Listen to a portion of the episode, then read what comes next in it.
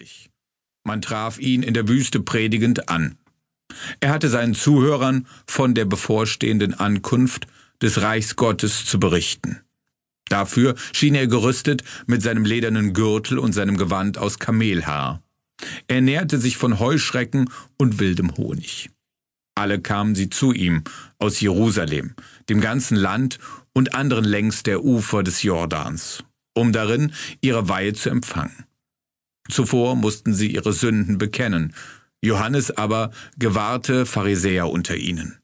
Für sie fand er keine einladenden Worte, beschimpfte sie stattdessen als Ottern gezücht.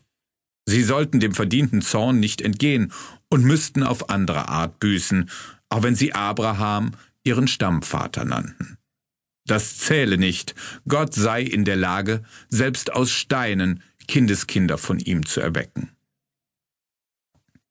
Und dabei beließ er es nicht, sondern drohte noch mit der Axt, die bereits angelegt sei, um jeden Baum zu fällen, der keine guten Früchte trägt.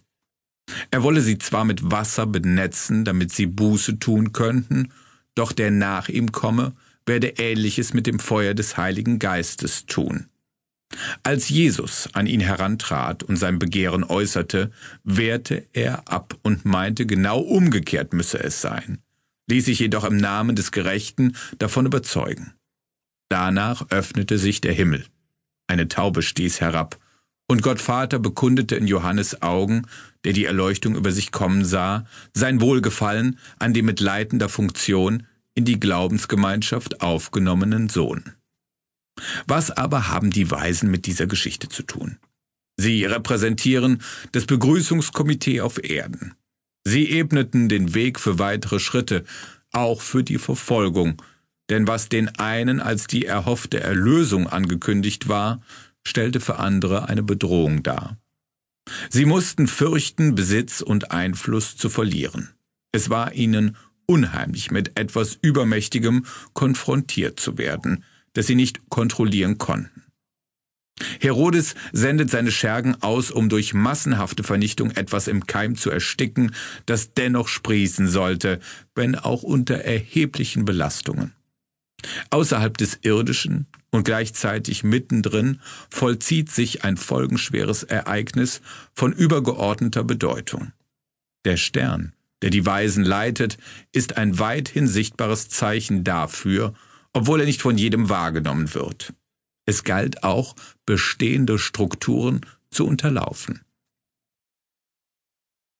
Kaspar, Melchior und Balthasar führen Gold, Weihrauch und Myrrhe mit sich und dienen unzähligen Sternsängern als Vorbild, die in den ersten Tagen des neuen Jahres ausschwärmen. In den von ihnen aufgesuchten Häusern hinterlassen sie drei Lettern, die mit den Anfangsbuchstaben der Namen nahezu identisch sind, aber anderes bedeuten.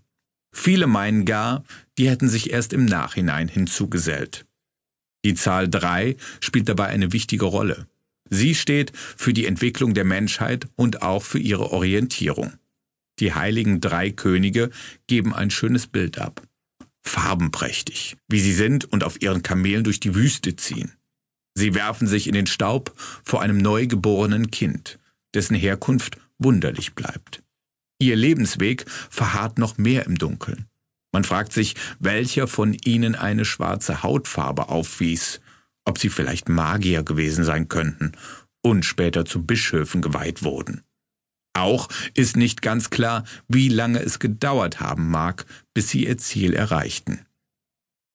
Es kann durchaus sein, dass ein Sternbild zunächst gedeutet werden musste, was auch erklären würde, dass Herodes die Altersgrenze auf zwei Jahre festsetzen ließ. Gold, Weihrauch und Myrrhe stehen symbolisch für ein neues Königreich dessen heilende Wirkung auch für den Tod.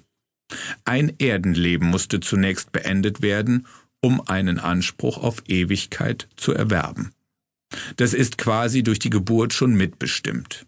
Tauchen die Weisen hier und dort mal als lediglich zwei Gestalten, dann wieder doppelt so stark vertreten auf, sind sie zudem gelegentlich als Vertreter verschiedener Altersstufen anzutreffen. Es ist auch nicht ausgeschlossen, dass die Farbe der Haut in der Wiedergabe eines berichteten Geschehens mit der des Barts verwechselt worden ist. In jedem Fall sind die